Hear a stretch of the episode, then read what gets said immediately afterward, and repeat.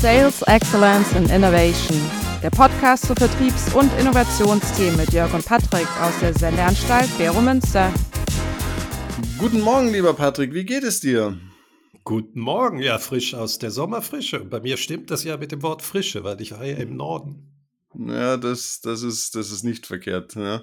Ich, kam, ich komme ja aus dem Süden und da muss ich sagen, das war doch sehr, sehr warm wieder.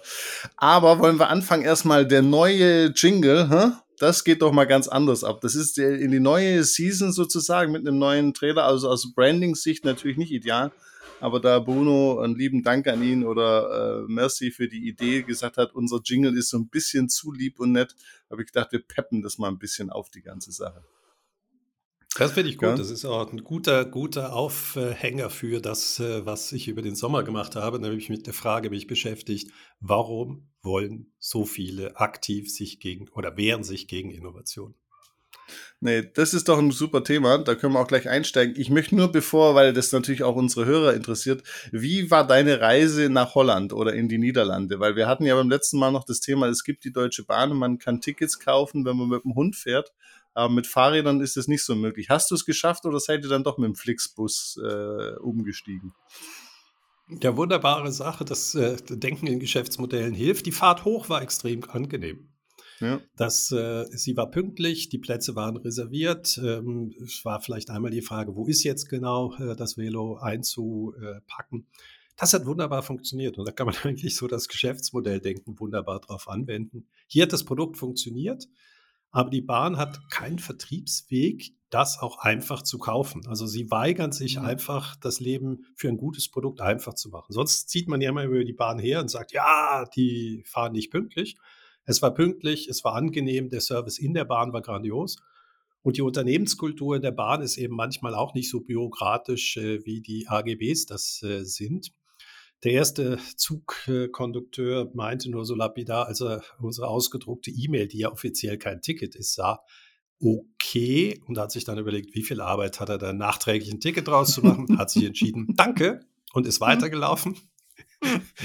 Der zweite Kondukteur äh, war dann etwas schockiert über das Verhalten des ersten Kondukteurs und man sah ihm so richtig an, eigentlich müsste ich jetzt die AGBs umsetzen. Und wir so, ja, das können Sie gerne machen. Sie wissen schon, das dauert ungefähr bei Ihnen eine Stunde extra Arbeit und man sah ihm im Gesicht, wie er abrechnete, so eine mentale Algebra machte zwischen auf wie viel Aufwand das jetzt ist und wie viel es ihm kostet, die AGBs nicht einzuhalten. Dann hat er sich auch äh, für uns entschieden, für die Kundinnen und Kunden. Ah, das ist doch super schön. Zurück war was ganz anderes. Zurück äh, musst du ja? gar nicht drüber nachdenken. Äh, zurück kannst du aus den Niederlanden eben kein Ticket äh, kaufen. Außerdem war natürlich alles reserviert. Aber dann, du weißt, ich habe so eine gewisse stoische Ruhe äh, und da werde ich aber gleich darauf eingehen, dass es vielleicht irgendwann ich nicht mehr diese Ruhe habe. Wir haben uns entschieden dann, ähm, also nachdem wir auch nicht mal ein Ticket in den Niederlanden für einen Zug der Deutschen Bahn aus den Niederlanden nach Münster online kaufen konnten, sondern Krass. nur äh, im äh, Bahnhof in einem Automaten, haben wir gesagt, ja, von Münster fahren wir dann mit den Regionalzügen.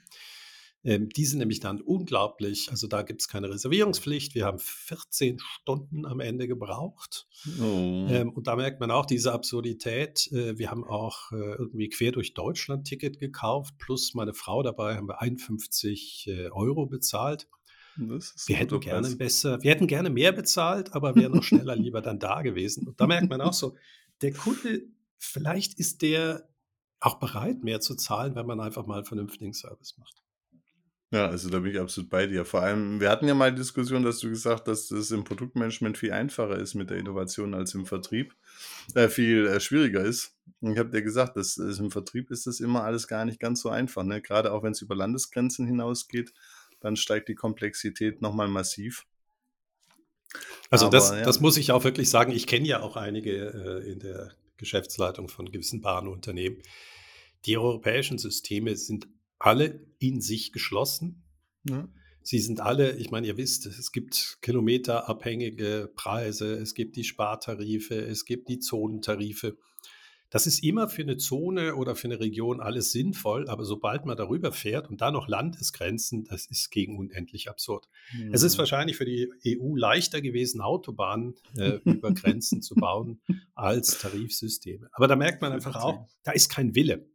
Ja, und das ist vielleicht auch der Grund, ähm, warum ich im Sommer eben mir sehr viel Gedanken darüber gemacht habe, warum wollen eigentlich so viele keine Innovation? Das ist wirklich eine sehr, sehr gute Frage. Äh, können wir auch gleich einsteigen. Ich komme ja immer ein bisschen anders daher, du, äh, von, von der Perspektive.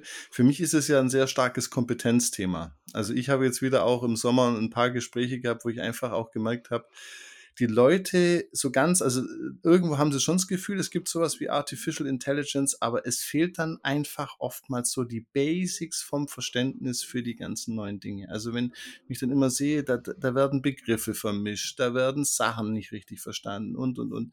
Ich finde irgendwo für mich immer so, wenn ich schon gar nicht verstehe, was da draußen so passiert und es gar nicht antizipiere, dann, dann brauche ich doch über Innovation erstmal gar nicht nachzudenken. Also für mich ist das wirklich immer wieder erschreckend, wenn ich mit, jetzt auch im, im Sommer hatte ich mehrere Gespräche mit verschiedensten Leuten immer wieder die Basics nicht drauf haben. Also wirklich so die Grundlagen und, und wenn du das nicht drauf hast, dann kriegst du natürlich Innovationen niemals zum Fliegen. Niemals, ne? Ich finde das spannend, dass du von der Kompetenz äh, redest. Das würde man be ja bedeuten, mit entsprechender Schulung könnte man das überkommen. Ähm, ich glaube, Kompetenz ist nicht unbedingt das Hauptproblem, sondern das Verlernen von dem, was in der Vergangenheit funktioniert hat. Ja.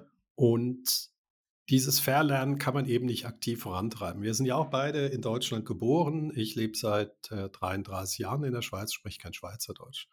Der Grund ist, ich müsste ja wieder wie eine neue Sprache das lernen. Mhm. Und könnte ja in meiner eigenen Muttersprache eigentlich locker so einen Podcast machen oder auch mal mich mit einem Schweizer unterhalten. Das heißt, man wird ja Anfänger. Und das tut natürlich gerade für Leute weh, die zum Beispiel wie ich gerne äh, ja auch komplexe Zusammenhänge versuche einfach in einer Sprache darzustellen. Da muss ich alles wieder von vorne machen. Spannend ist es, ich kenne mehr Engländer, Kanadier, die sehr gut Schweizerdeutsch sprechen, weil die kein Deutsch vorher gekonnt haben. Ja, natürlich. Und das ist vielleicht das Problem, dass wir natürlich Kompetenzen lernen müssen, aber wir müssen auch lernen, eben Dinge wieder loszulassen. Übrigens, zur AI habe ich eine gute Nachricht. Äh, ich weiß noch nicht genau, wann wir das senden, aber der Dorian Sels, Gründer von Squario, mhm. Äh, ist dabei. Cool. Und sie machen ja auch äh, das Thema, wie kann ich ähm, künstliche Intelligenz, auch wenn der Begriff vielleicht heute nicht mehr so verwendet wird, äh, im Vertriebsprozess einsetzen. Und es gab ja damals auch sehr gute Gründe, warum Salesforce sich an der Firma beteiligt hat. Also der kommt, ähm, da cool. können wir dann vielleicht ein bisschen Licht in das Ganze hineinbekommen. Weil ich stimme das dir vollkommen ein, dass dieses ja. Verstehen, was auf mich zukommt, unheimlich wichtig ist, um eben Ängste zu nehmen.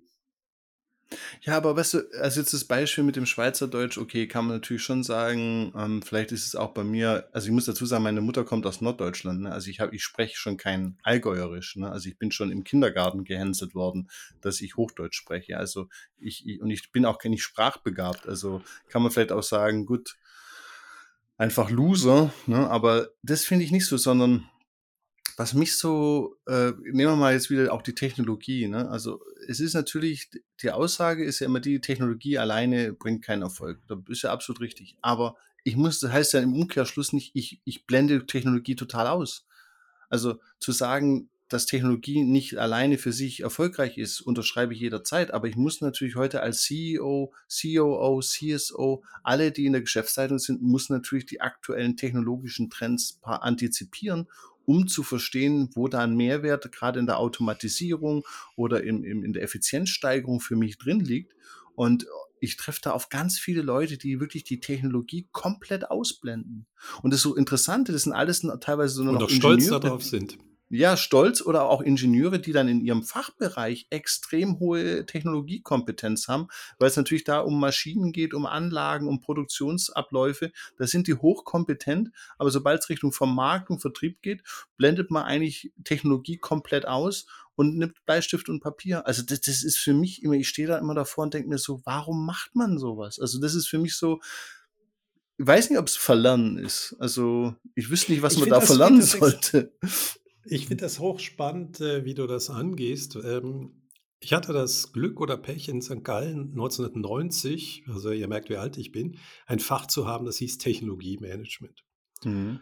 Und ich habe mich immer damals gefragt, warum muss ich mich mit metallverarbeitenden Verfahren beschäftigen? Mhm. Ja, also warum, was ist Fräsen, was ist Drehen, was ist Leppen und so weiter. Und ich habe immer gesagt, warum soll ich das? Und ja. der Ingenieur oder Professor äh, hat dann immer gesagt, ihr müsst es nicht können, aber ihr müsst die ökonomischen Eigenschaften davon können. Genau. Das heißt, warum ist zum Beispiel in gewissen Verfahren ein Laserschneiden besser als ein metallabtragendes Verfahren? Mhm. Das muss ich natürlich nicht können, jetzt auf den Millimeter genau, aber das eine ist, hat eben die Vorteile, das andere die. Lasercutten hat wieder die Vorteile gegenüber Wasserschneiden. Wasserschneiden hat wiederum Vorteile, weil es zum Beispiel keine thermische Verformung im Material gibt. So, und da merkt ihr, irgendwie scheint mich diese Vorlesung, obwohl ich damals gefragt habe, warum sie mich nervt, ähm, äh, mir geholfen zu haben. Weil auch in meiner Dissertation, die ist ja auch schon ein paar Jahre her, habe ich mich als erstes gefragt, was ist eigentlich neu an digitalen Medien? Damals hießen die mhm. wirklich so, oder neue Medien oder an Technologie. Und wenn ich die verstanden habe, nämlich was kann ich, was sind die Grenzen und was sind die ökonomischen Gesetze dahinter, dann Mhm. kann ich strategische Entscheidungen treffen. Mhm. wir vernachlässigen, wir müssen tiefst verstehen, was Technologie kann, auf einer ökonomischen Ebene, nämlich was kann ich für mich machen, aber auch wo die Grenzen sind. Und deswegen bin ich zum Beispiel dieser Begriff künstliche Intelligenz ähm, ist das überhaupt das richtige Metapher, den wir im Kopf haben und so weiter. Aber das äh, werde ich dann mit Doria mal besprechen. Weil wenn wir jetzt ja. das Gefühl haben, damit kann ich Mitarbeiter ersetzen, ähm, dann mache ich vielleicht den Fehler, anstatt zu fragen, wie kann ich eigentlich den Mitarbeiter effektiver machen, weil der Mensch kann gewisse Sachen brillant und die Maschine kann Sachen brillant. Vielleicht kombinieren wir es. Ja. Ja, vor allem, wenn ich jetzt sehe, es gibt ja aus dem Sales Excellence, aus den Studien von Homburg, der das ja mit auch begründet hat, ja dieses, diese Befragung, welcher Bereich in Firmen hat ein Effizienzproblem oder Potenzial.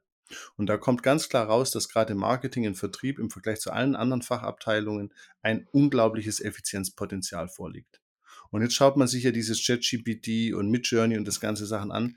Das ist ja, das hilft ja nicht jetzt wirklich jemand, der in der Produktionsabteilung ist. Also diese, was da zurzeit so gehypt ist, ist ja gerade auch fürs Marketing oder für den Vertrieb nicht ganz unrelevant oder könnte man ja einsetzen. Aber die Firmen haben nicht dieses Thema gerade der Effizienz. Und, und das ist insofern überraschend, gerade im Vertrieb, weil du hast natürlich extrem hohe Personalkosten und dann geht die Geschichte immer so, Maschine, wie du es gerade gesagt hast, Maschine gegen Mensch. Und dann äh, denke ich mir immer, aber warum verbindet man das Ganze nicht? Und dann komme ich natürlich zu dem Punkt, natürlich habe ich dieses Schwarz-Weiß-Denken, weil ich es nicht verstehe.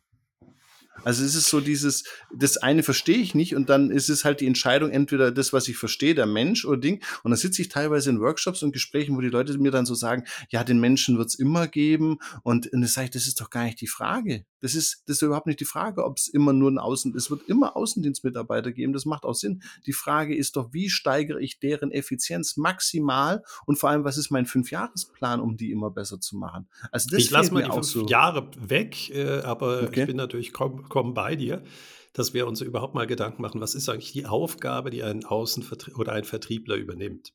Hm. Und dann schaue ich, welche Aufgabe kann ich auf der menschlichen Seite, äh, was, wo ist der Mensch stark und welche Aufgaben kann zum Beispiel die Maschine viel besser. Ja.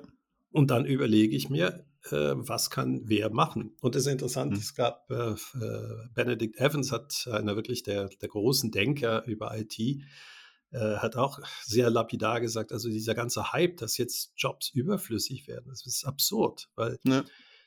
als wir Excel äh, neu reinbekamen, wurden ja auch Leute plötzlich arbeitslos, äh, die diesen Datatypisten, die große Datenreihen auf Maschinen addiert haben. Aber das Spannende ist ja nicht, dass die alle ausgestorben sind, sondern es benutzen viel, viel mehr diese Tools, dass ich plötzlich genau. Kalkulationen machen kann. Genau. Das heißt, der Job ist eigentlich noch viel, viel mehr geworden. Ja, das heißt also, ja. diese Vertriebsorientierung, wenn ich die mit den richtigen Tools mache, kann ich mehr verkaufen, ich kann vielleicht besser verkaufen. Ja. Ähm, und in Zeiten der Kraftfachkräftemangel kann ich einfach auch jegliche äh, Slack, also so Lehrräume rausbefördern. Weil ich finde das immer wieder so erstaunlich, wenn ich mich auf eine Klasse vorbereite. Ja, mhm. die sind ja alle bei Firmen angestellt, recherchiere ich jede Firma jeden Namen. Ja, recherchieren mhm. ist einfach zwei Minuten drauf gucken. Deswegen kenne ich dann ja auch Kühlschmiermittel. Aber das, das ist relativ aufwendig heute. Mhm. Ja, das ist ja die Idee dahinter. Und ähm, ich könnte mir zum Beispiel sehr gut ChatGPT vorstellen und so eine Namensliste bei denen reinhämmern und sagen, fasse mir für jeder der Teilnehmer einen kurzen Text zusammen. Wer ist das? Hat der sonstige Hobbys? Und was macht denn so die Firma? Hm. Ja, das wäre jetzt zum Beispiel etwas, weil ich brauche, also zurzeit ich finde deswegen Online-Vorlesungen nicht ganz so cool, weil früher habe ich immer die Zugfahrt benutzt zum, zu der Veranstaltung, um eben mal zu googeln. Und die Leute sind einerseits schockiert, auf der anderen Seite sage ich einfach, wenn ihr eine Webseite über euer Hobby macht, also ich hatte zum Beispiel mal eine sehr gute Tänzerin äh, dabei, die Online-Marketing machte, dann gehe ich davon aus, dass die andere Seite das weiß, aber nicht missbraucht. Ja ja, sondern einfach sagt, ach, du hast ja das Hobby noch oder was auch immer.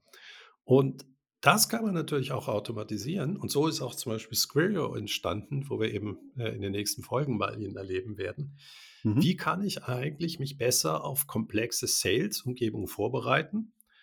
Ähm, wenn ich zum Beispiel eine Kantonalbank habe, ähm, dann müsste ich ja eigentlich eine Übersicht haben, was in der stattfindet. Ich habe damals kein Sales gemacht, aber schon, als ich noch bei der Swisscom IT Services war, hatte ich für meine wichtigen ähm, Business Development Accounts, was ja eigentlich strategischer Vertrieb ist, hatte ich News Alerts gesetzt. Mhm. Das heißt, ich bekam über meine Banken einmal die Woche, einmal den Tag, je nachdem, was man einstellt, bekam ich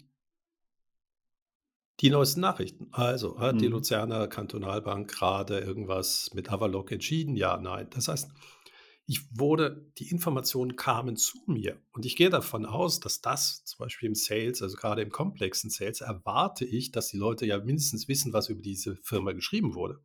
Absolut. Aber wenn wir nochmal weitergehen, also bin ich absolut auch bei diesen Punkten bei dir. So, also mal abgesehen davon, dass du natürlich äh, das nicht mehr an der Berner Fachhochschule machen darfst mit ChatGPT, das kannst du nur in meinem Kurs als Vorbereitung. Du hast ja gesagt, an der Berner Fachhochschule. Du meinst auch an der Fachhochschule Graubünden, wo wir im Oktober wieder sind und so weiter. Nein, ich bin ja, ja einfach, äh, eben, das ist ja auch so, ich, ich kann nie sagen, wo ich bin. Ich bin einfach ich selber und kommt gerne gut, zu mir. Gut, auch gerne bei mir. Gut. gut, also. Und äh, der, der, zweite Punkt äh, ist jetzt auch nicht so ein Lehrbuch, aber was ich einfach merke, ist so, dass der, der, der Erfolg oder die CEOs, äh, die Geschäftsführer, ich, ich, ich, ich kann es irgendwie nicht so nachvollziehen, weil ich bin jetzt nicht in so einer größeren Firma als CEO. Und äh, wenn ich mit denen spreche, habe ich immer so das Gefühl, die sind nach den jahrelangen dran arbeiten, CEO zu werden, so ermattet oder ermüdet und wollen dann irgendwo auch nur das absichern. Oder ich kann das irgendwie nicht so richtig einordnen, dass wenn ich mit denen spreche, kommt immer das Argument, aber wir sind doch erfolgreich. Und dann sage ich immer, ja, aber man kann doch erfolgreicher werden. Also es ist immer so das Argument, wenn man so die Umsatzziele erreicht hat, dann brauchen wir nichts mehr tun.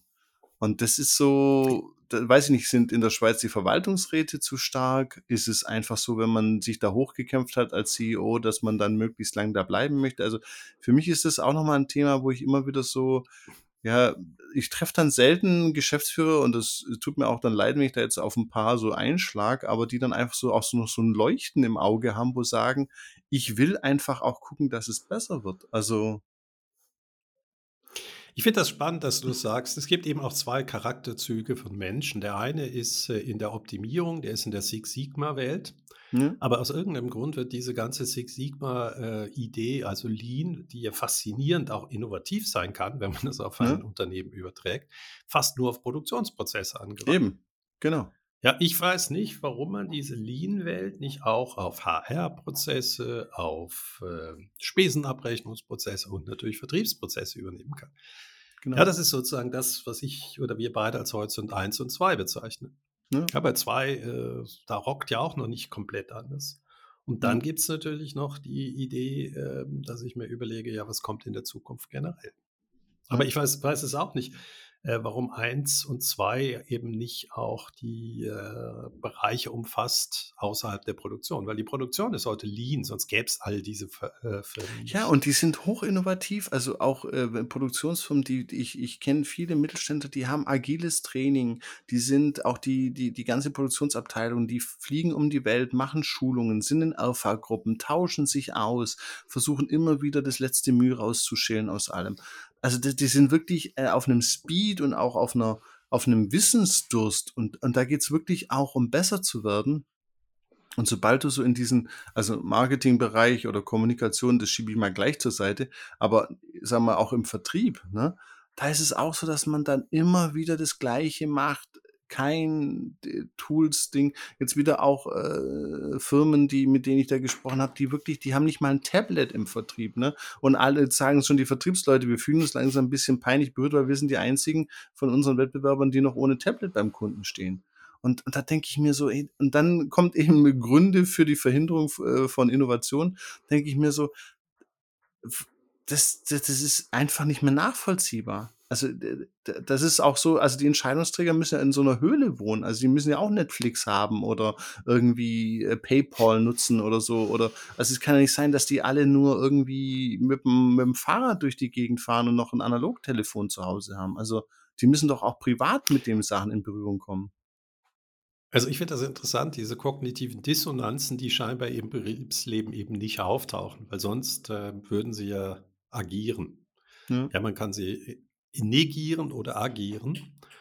Und ich finde das spannend, dass du das sagst bezüglich des Privatlebens. Privat, früher galten Firmen als die Innovatoren. Ja. ja man hat immer gesagt, der B2B-Markt ist der innovativere. Heute muss man klipp und klar sagen, nein, der Konsument, der Konsumermarkt ist innovativer, weil der weniger ja. Risiken eingeht. Ich verstehe mhm. zwar nicht, was das größte Risiko dabei ist, äh, den Vertrieb effizienter zu machen. Das verstehe ich jetzt wirklich nicht, was da ein Riesenrisiko sein sollte. Ja. Besonders Null. es gibt ja Beispiele, wo man hingehen kann und sagt, how the fuck, what is going on there? Ja, also ich war wieder bei Apple, hatte ich auch schon gesagt, Batterie gewechselt. Mit was für einer Geschwindigkeit der mich eingeloggt hat in sein System. Ja, ich äh, muss mich ja auch reservieren. Ja, eigentlich ganz absurd. Man kann da nicht einfach hingehen und einen Termin bekommen, sondern man geht online, macht das ja, das ist erstmal so komisch. Aber wenn man dann erlebt, wie effizient man durch diesen Prozess durchgejagt ja, wird, genau. dann macht das Sinn. Und ich meine, das ist ja, wie effizient kann man denn sein, wenn man einfach dem Kunden sagt, also übrigens, äh, wie wäre es morgen um 10 und nicht um 9.30 Uhr? Oder kannst auch dann vielleicht um 9.30 Uhr, aber das erst am nächsten Tag. Das ist, ich meine, das ist Ressourcenplanung in Perfektion und genau. Kundenerlebnis. Genau. Ja, oder das, was ähm, ähm, Service Ocean auch macht, hier aus der Schweiz, die endlich diese idiotischen Hotlines äh, dazu bekommt. Man, warum soll ich in Gottes Namen warten in einer Hotline? Bis dann irgendeiner mal frei ist, anstatt bei der Hotline anzurufen und zu sagen, bitte ruf mich zurück, ich bin von 11 bis äh, 11.30 Uhr gut erreichbar. Genau. Ja, dann kann ich produktiv arbeiten und dann werde ich zurückgerufen. Ja, und das ist auch äh, ein kleines Startup, äh, was einfach nur diesen Rückrufservice anbietet. Das muss ich nicht mal ins CRM-System integrieren. Ja, noch viel besser. Ja, also, das ist, ist, ja auch meine. Ja, meine weißt du, ich, ich habe drei Stunden ja. bei der Deutschen Bahn da drin gehangen. Ja, ja. Die hätten mich auch zurückrufen können, oder? Ja, du, du kennst ja so einen, einen berühmten Schweizer Autohändler und da musste ich auch wieder hin und hat dann einen Termin vereinbart und dann war wieder die Frage, ja, in welcher Abteilung und wo haben sie das und mit welcher Person und so. Und ich saß so da und dann habe ich angerufen, kann ich auch ein bisschen später kommen? Ja, aber sie haben doch gar keinen Termin. Und dann haben die wirklich eine Viertelstunde gesucht, bis sie mich wieder gefunden hatten im System und so. Und ich sitze so da und denke mir so, hey Leute, das ist alles warum geht es nicht online per irgendwas und ich buche es dann um online und warum muss ich da anrufen, mit Menschen sprechen und dann Fahrgestellnummer, äh, äh, Kontrollschild, äh, Blutspendenausweis, Blutgruppenbestimmung, also wo ich dann immer sage, das ist doch alles, das macht doch gar keinen Sinn so, ne? Aber nein. Doch, das macht Sinn. Weißt du, warum, wenn ich jetzt ganz hart bin? Weil es zu viele Ressourcen dort gibt. Da ja, ist kein Druck. Nee, nee, Die Marge klar. scheint so gut zu sein. Und jedes Mal, also eben nehmen wir das umgekehrte Erlebnis. Äh, es gibt den Akademischen Sportverein in Zürich. Mhm. Äh, der hat 80.000 Mitglieder Wow. Ähm, glaube ich, 40, ja, jeder Student in Zürich ist äh, Zwangsmitglied in Anführungszeichen. Okay. Ähm, dann sind noch Alumni dabei und die haben, glaube ich, 1100 äh, Trainer. Mhm. Ich muss mal, genau, ich habe die Zahlen gleich vor mir, haben, also es ist eine Riesenveranstaltung, aber das Spannende an dieser Veranstaltung ist, dass sie das mit extrem wenig Mitarbeitern machen. Mhm. Ja, das, also sie bieten eine Million 640.000 Trainings pro Jahr an. Das sind nicht wow. 80.000, sondern 60.000 Mitglieder. Haben 1.100 Trainingsleitende, 120 Sportarten, 48 Standorte und 23 Mitgliedervereine. Machen 13,8 Millionen Umsatz und das machen sie mit 48 Prozent, äh, 48 Mitarbeitenden. Das heißt, wie organisiere ich 1,64 Millionen Trainings mit so wenig Mitarbeitern? Ja, es geht mhm. nur über Automatisierung. Mhm. Und das ist natürlich auch deren Vertrieb und Kommunikation. Und wenn ich dann höre, dass die AMAG, ich glaube, so hieß die Firma, mhm. äh, dich nicht mal identifizieren kann, dann kannst du dir vorstellen, wie identifiziert die denn? Also der ASVZ seine 60.000. Ja, mein Gott, dafür haben wir heute ein Smartphone. Genau. Die App ist wirklich gut. Ähm, es wird ein QR-Code generiert wenn ich zum Training gehe. Der hat einen Sidestamp drin, also das heißt, ich kann den nicht irgendeinem anderen geben, ausdrucken und dann davor halten. Dann checke ich mich ein in die Veranstaltung. Der Trainingsleiter sieht das und anhand der Echtzeitdaten, die natürlich auch existieren, welche Trainings wie viel äh, Teilnehmende hat, kann man auch umschwenken, sagen, hey, da sind zu viele, da sind zu wenige äh, und sehr schnell darauf reagieren plus natürlich auch die 1100 Trainerinnen und Trainern entsprechend zuteilen oder wenn einer krank wird. Ja, ja also plötzlich, äh, ich meine, das ist gar nicht mehr ein Vertrieb, sondern es ist die komplette Kommunikation mit dem Kunden über eine mhm. App, weil in dieser Menge ist das gar nicht möglich. Und das ist natürlich durch Corona äh, äh, entsprechend möglich geworden, weil natürlich plötzlich äh, das Tracking notwendig war. Aber die haben das nicht negativ aufgeladen, ihr müsst es, sondern schaut, wie einfach es ist. Genau. Also ich habe natürlich die App, äh, da sehe ich, welche Trainings sind, an welchen Orten, dann kann ich ganz schnell mich einschreiben.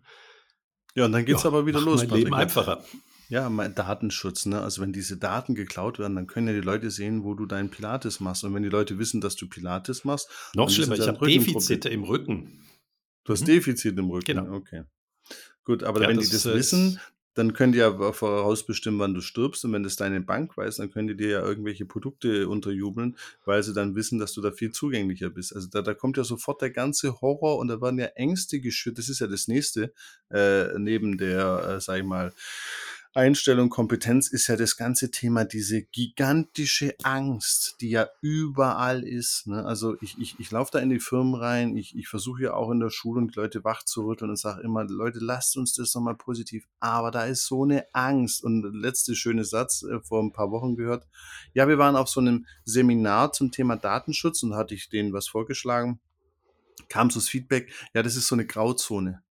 Und dann sitze ich so da und sage, und was, also ich bin halt Betriebswirt, es gibt halt kein Grau, es gibt ein Ja und ein Nein. Also es ist bei mir ein bisschen wie bei Star Wars, ne? Entweder bist halt Jedi oder Sith Lord, aber du kannst ja nicht sagen, es ist eine Grauzone. Also die Frage ist ja für dich als Manager, mache ich es oder nicht?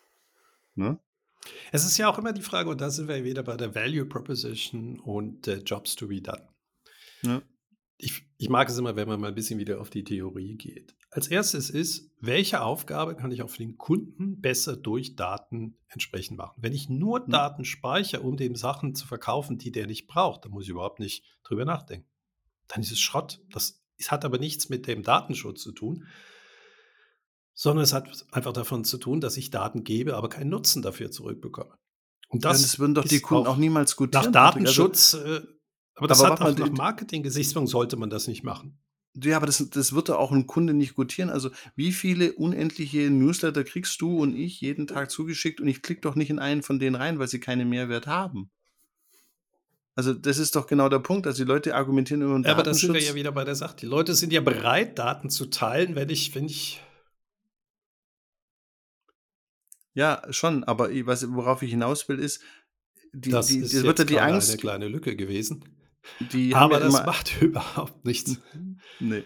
Aber die Leute haben ja immer so Angst. Also darum geht es mir. Die Leute haben ja immer so Angst vor, die Firma hat Daten und können irgendwas Böses damit machen. Aber de facto lehnt es ja der Kunde ab. Also der Kunde ist doch selber äh, schlau genug, dann zu sagen, wenn ich zu viel Newsletter kriege, wenn ich zu viel kriege, wenn ich merke, ich werde da verarscht, das, das, das, das wird der Kunde maximal einmal mitmachen und dann sagen, nie wieder. Also das ist ja keine langfristige Strategie. Das ist doch nicht so, dass es 100.000 Schweizer Firmen gibt, die die Kunden die letzten 20 Jahre lang verarscht haben aufgrund von Kundendaten. Also das gibt's doch gar nicht.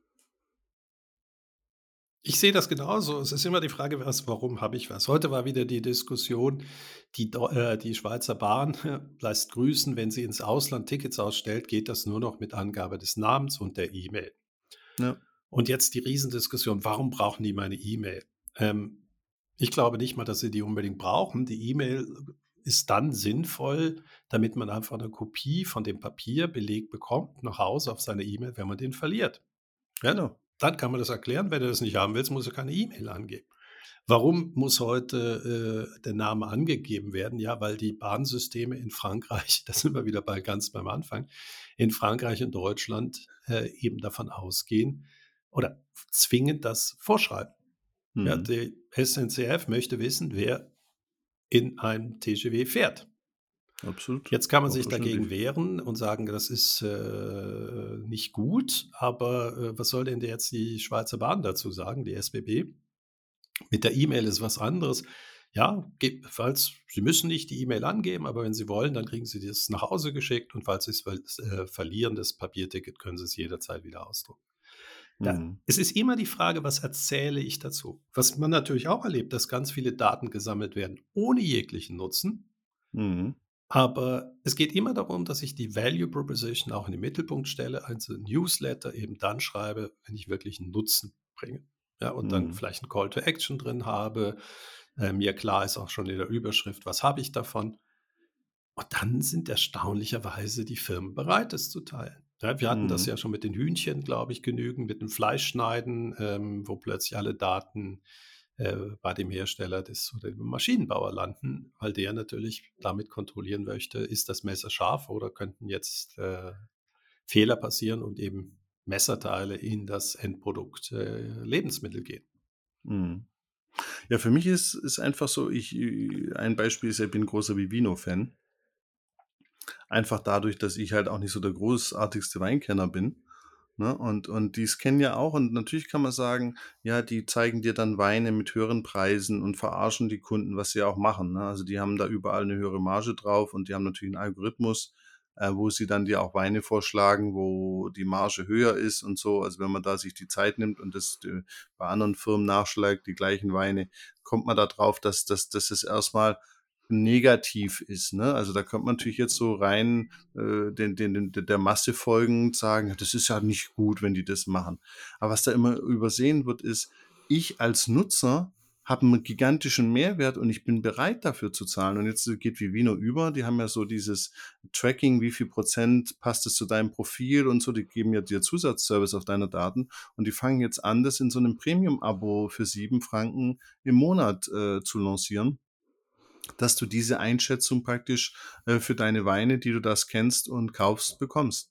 Und da denke ich mir halt auch, natürlich ist es, kann man das alles negativ sehen und die nehmen dein Geld, aber es ist ja immer eine Balance zwischen auf, also das Negative und das Positive. Und es ist doch illusorisch zu glauben, dass eine Firma, äh, du gibst der Firma Daten und das ist dann alles nur für deinen Vorteil als Kunde, sondern die Firma muss doch auch sehen, dass sie einen Vorteil daraus hat. Und der Vorteil heißt natürlich, dich als Kunde über den Tisch zu ziehen. Es muss natürlich nur das übers Tisch ziehen, äh, sagen wir, in deiner Wahrnehmung nicht so schlimm sein für den Mehrwert, den du bekommst. Aber das kann doch gar nicht sein. Also da verstehe ich die Leute immer gar nicht die Ökonomie von Firmen. Also wenn die dann mit Datenschutz kommen, die Firma muss doch einen Mehrwert bekommen, sonst kann sie doch gar keinen Mehrwert leisten. Also das, das verstehe ich nicht, wie das gehen soll. Ne? Aber dann. Ja, aber das ist so einer dieser, dieser Rätsel der Welt, äh, dass Firmen dürfen keine Gewinne machen, aber der Nutzen für den Kunden soll gegen unendlich hochgehen. Genau. Äh, der Kunde ist dann bereit, wenn er, es gibt die heilige Formel und die lautet eben, bitte hört auf mit den Kosten plus Pricing sondern mhm. überlegt ihr, was ihr für einen Kundenwert generieren könnt. Und natürlich muss der Preis dann nicht das maximale Abgreifen des Kundenwertes sein, aber versucht doch den Kundenwert gegen unendlich zu bekommen. mhm. und legt dann den Preis eben so, dass der Kunde noch einen Wert hat und ihr einen Unternehmensgewinn habt. Mhm. Ja, weil genau. Es, gewisse Dinge, ich meine, all die Beispiele, die wir gebracht haben mit Wirt und Schrauben, wenn er die Marge auf der Schraube kennt, dann, dann ist es pervers. Aber die Nichtverfügbarkeit einer Schraube hat nun mal auch einen Preis. Genau. Oder einen Kostenfaktor. Und dementsprechend, ja, oder, äh, das, das deckst du damit ab. Es ist genau. immer die Frage eben, welche Aufgabe löst du? Verkaufst du eine Schraube oder eine Verfügbarkeit einer jeder äh, Zeit, dass du was befestigen kannst? Das ist nun mal was anderes. Hm. Ja, Aber was ist denn jetzt aus. Wir haben das Nespresso-Beispiel und so weiter schon gehabt. Genau. Aber was sind jetzt aus deiner Sicht so die Gründe, warum Innovation nicht mehr oder nicht umfangreicher gedacht, innoviert? Ich finde das schön. Eigentlich hatte ich gedacht, dass wir ganz woanders heute landen werden. Mhm. Ich hatte wirklich gedacht, wir würden heute woanders landen. Ähm, ich fand es sehr gut, dass du dich einfach mal mit diesem Alltagsgeschäft äh, oder mit dem eigentlich Horizont 1 schon gefragt hast, warum machen wir da so wenig. Es ist häufig die 80-20-Regel. Und äh, da müssen wir deshalb aber herauskommen, weil wir haben eben die Produktionskosten, die häufig 80 Prozent der Kostenbasis von gewissen äh, herstellenden Betrieben ausgemacht, die haben wir schon optimiert. Hm. Und jetzt ist eben genau die Frage, können wir auch kleinere Bereiche angeben, weil die Vertriebskosten waren bisher nie zu hoch. Ja, dann, weiß ich nicht, 5% vom Umsatz und so weiter. Und da merkt man, ja, der Manager äh, hat dann lieber die äh, restlichen 95% optimiert, anstatt eben die 5%. Das es eben nicht nur Effizienz ist, sondern durch einen effektiveren Verkauf ich auch meinen Umsatz erhöhen kann und damit eben diese Prozentzahl gar nicht mehr stimmt, sondern ich kann die absolute Summe erhöhen, die ich mit diesen 5% äh, ursprünglich größer machen kann. Das vergisst man. Ja. Äh, Sales ist eben nicht nur ein Effizienzthema, sondern ein effektives Thema und es ist nun mal der Wachstumstreiber. Wenn ich mehr vom gleichen mit der gleichen Mannschaft äh, machen kann, äh, dann wachse ich. Ah, Patrick, da hast du jetzt gerade einen super Punkt, weil ich glaube, das ist vielen da draußen im Vertrieb nicht bewusst. Sie gucken sich ihre Vertriebsmannschaft an. Nehmen wir mal wieder ein konkretes Beispiel. Ich habe fünf Vertriebsmitarbeiter. Und weil die nicht effizient sind, gucke ich mir die Kosten an und stelle keinen Sechsten ein. Das ist ja, das ist ja das, das Thema. Wenn man jetzt hingehen würde und diese digitalisieren und hocheffizient gestalten würde, würde man sehen, wow, ich kann eigentlich viel mehr aus denen rausholen. Also stelle ich noch einen sechsten und siebten ein für die äh, Effektivität. Und das ist immer das Problem. Das Problem ist ja nicht, dass da keine Vertriebler sind, sondern die machen ihren Job. Aber man sagt dann aus Kostenüberlegen, dieses Prozentansatz, ja, da nehmen wir nicht noch ein, zwei dazu. Ne? Warum soll man noch ein, zwei mehr Vertriebler haben? Ne? Das ist ein zu großes Risiko. Und dann sage ich immer, wenn ihr mehr rausholen würdet aus dem Vertrieb, dann würdet ihr auch sehen, dass es sich lohnt, nochmal ein oder zwei rein zu, äh, einzustellen. Weil meine Theorie ist, bei vielen Firmen, die haben eigentlich einen Vertriebler zu wenig. Ich finde das spannend, dass du das so äh, siehst. Ich würde erstmal sagen, die Hauptproblematik ist, wenn du fünf hast, musst du mal äh, zwei Jahresgehälter von einem, einem Vertrieb nehmen und investieren, damit dann die fünf auch besser werden. Das sowieso. Und da merkst klar. du, oh, dann steigen ja plötzlich die Kosten. Ja, also mhm. äh, ohne Investitionen, man, man, geht immer davon aus, man investiert in Maschinen, man investiert in ERP-Systeme, damit auch ja die äh, Buchhaltung noch das letzte Quäntchen Optimierung findet in der Produktion, aber dass diese IT-Systeme ja das Gleiche ähm, auch für den Sales-Bereich ermöglichen würden. Aber ich muss nun mal upfront, also vorweg erst investieren, bevor das kommt. Und dann sind wir natürlich in der Frage, ja, rechnet sich das? Wird das nicht nur teuer? Und die heutigen Kosten kenne ich. Genau. Aber deshalb auch, deshalb bin ich gleich so auf die Kompetenzen angesprungen. In meiner letzten Vorlesung vor der Sommerpause habe ich mal die Klasse gefragt, 25 Leute, wer hat in den letzten drei Jahren eine Schulung bekommen? Guess, wie viele da geantwortet haben? 10 Prozent, 15 Prozent oder was auch immer. Lass es mal 5 Prozent sein. Ne? Also, das sind wir halt wieder beim Thema Kompetenzen. Wenn ich halt meine Mitarbeiter nicht schule, wenn ich keine internen Fortbildungen mache und dergleichen mehr, das wird halt schwierig. Also, das verstehe ich auch nicht. Also ich sage ja nicht, dass man gleich ein Programm lanciert und so. Und wenn es halt ein Großkonzern ist, die machen dann so Online-Sachen und dann haben die Mitarbeiter auch gesagt, ja gut, jeder schaut halt, dass er da möglichst schnell durchklickt, damit er das Ding von der Backe hat. Ne? Also diese ganzen Online-Trainings, das ja, war, ist ja eigentlich. Eben, da sind wir jetzt beim, bei, beim anderen Thema, ist ist wirklich Schulung der richtige Ansatz oder kontinuierliches Feedback? Also ich frage mich immer, was machen die eigentlich in ihren Sales-Meetings, die sie wöchentlich haben sollten? Ähm, besprechen die da nur Prospects? Äh, besprechen sie auch, wie könnte man den angehen? Was man, oder wenn die monatlich sind, was machen sie eigentlich in ihren äh, Sales Gathering, die vielleicht einmal im Jahr gemacht werden? Ich bin ein Riesenfan davon, nicht unbedingt Schulung zu machen, sondern Wissen kontinuierlich in ein System zu geben. Warum hat der das mhm. erreicht? Was kann ich von dem lernen?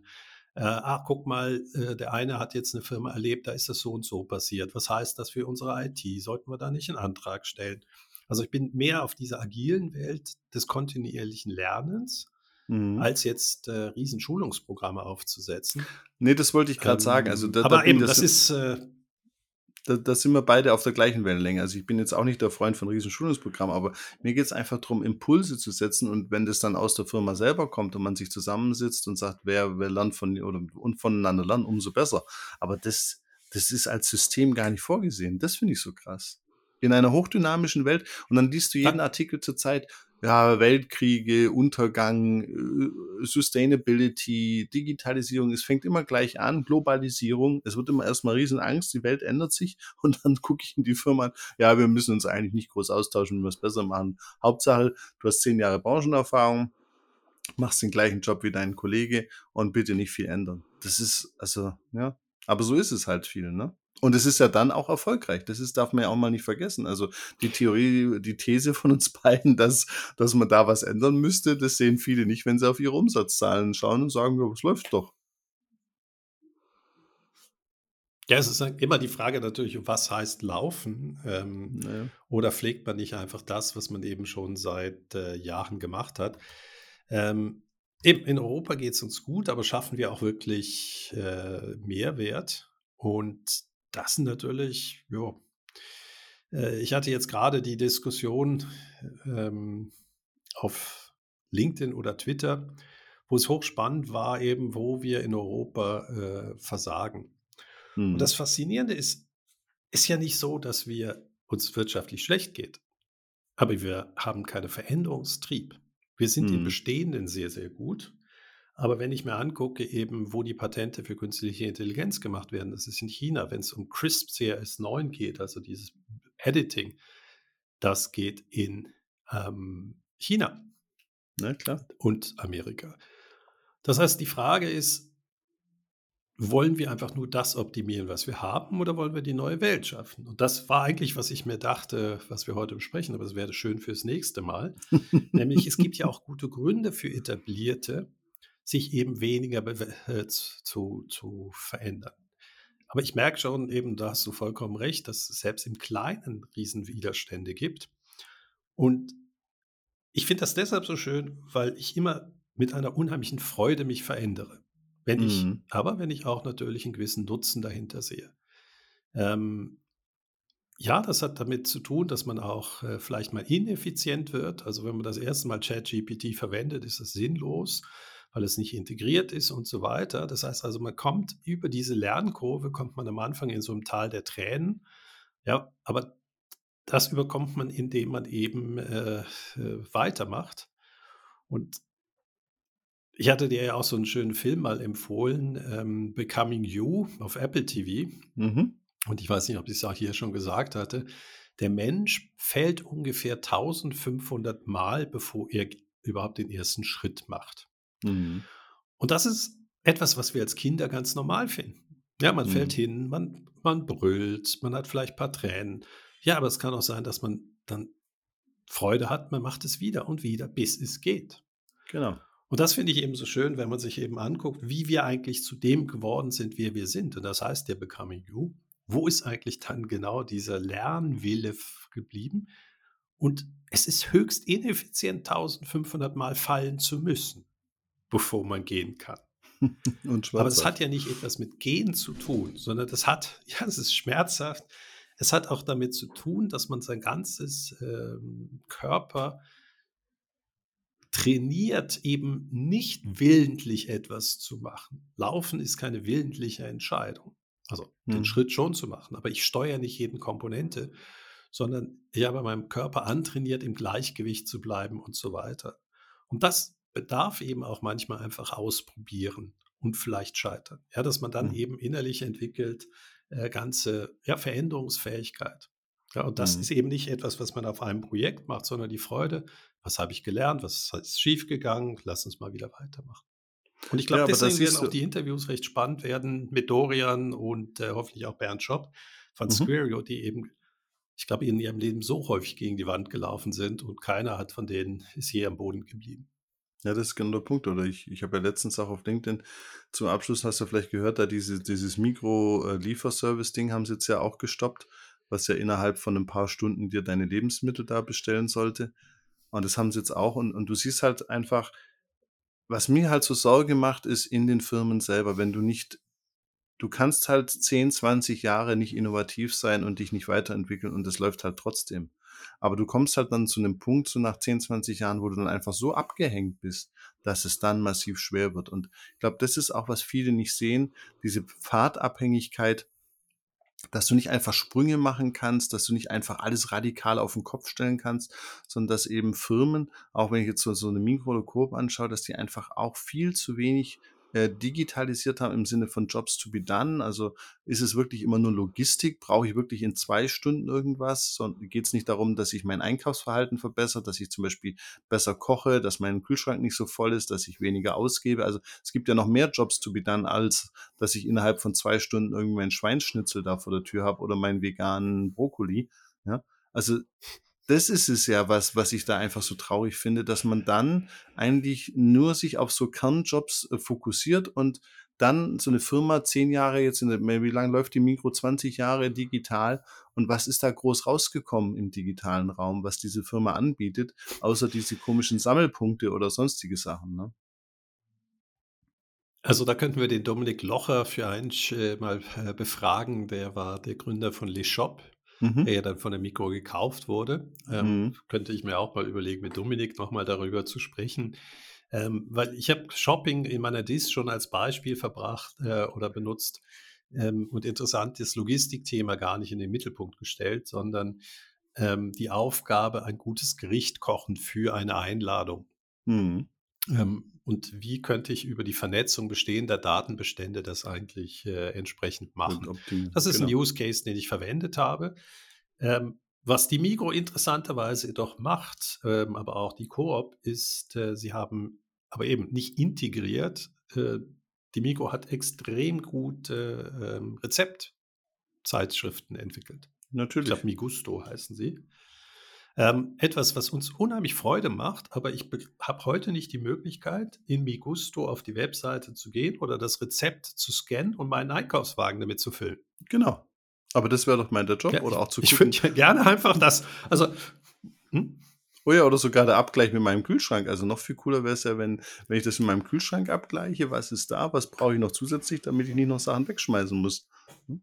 Weil ich habe hinten noch im Kühlschrank immer so eine Mayonnaise ja, liegen die du nicht zweimal kaufen musst. Genau, oder du kannst, oder du scannst, was du im Kühlschrank hast und der sagt dir, was du draus machen kannst. Ähm, oder so. Das genau. ist interessant. Das sollte eigentlich in der Profi-Küche äh, sehr viel stärker ja schon drin sein. Wir sind ja privat und, ähm, aber überleg mal, was eine Mensa daraus machen könnte mit der Wettervorhersage.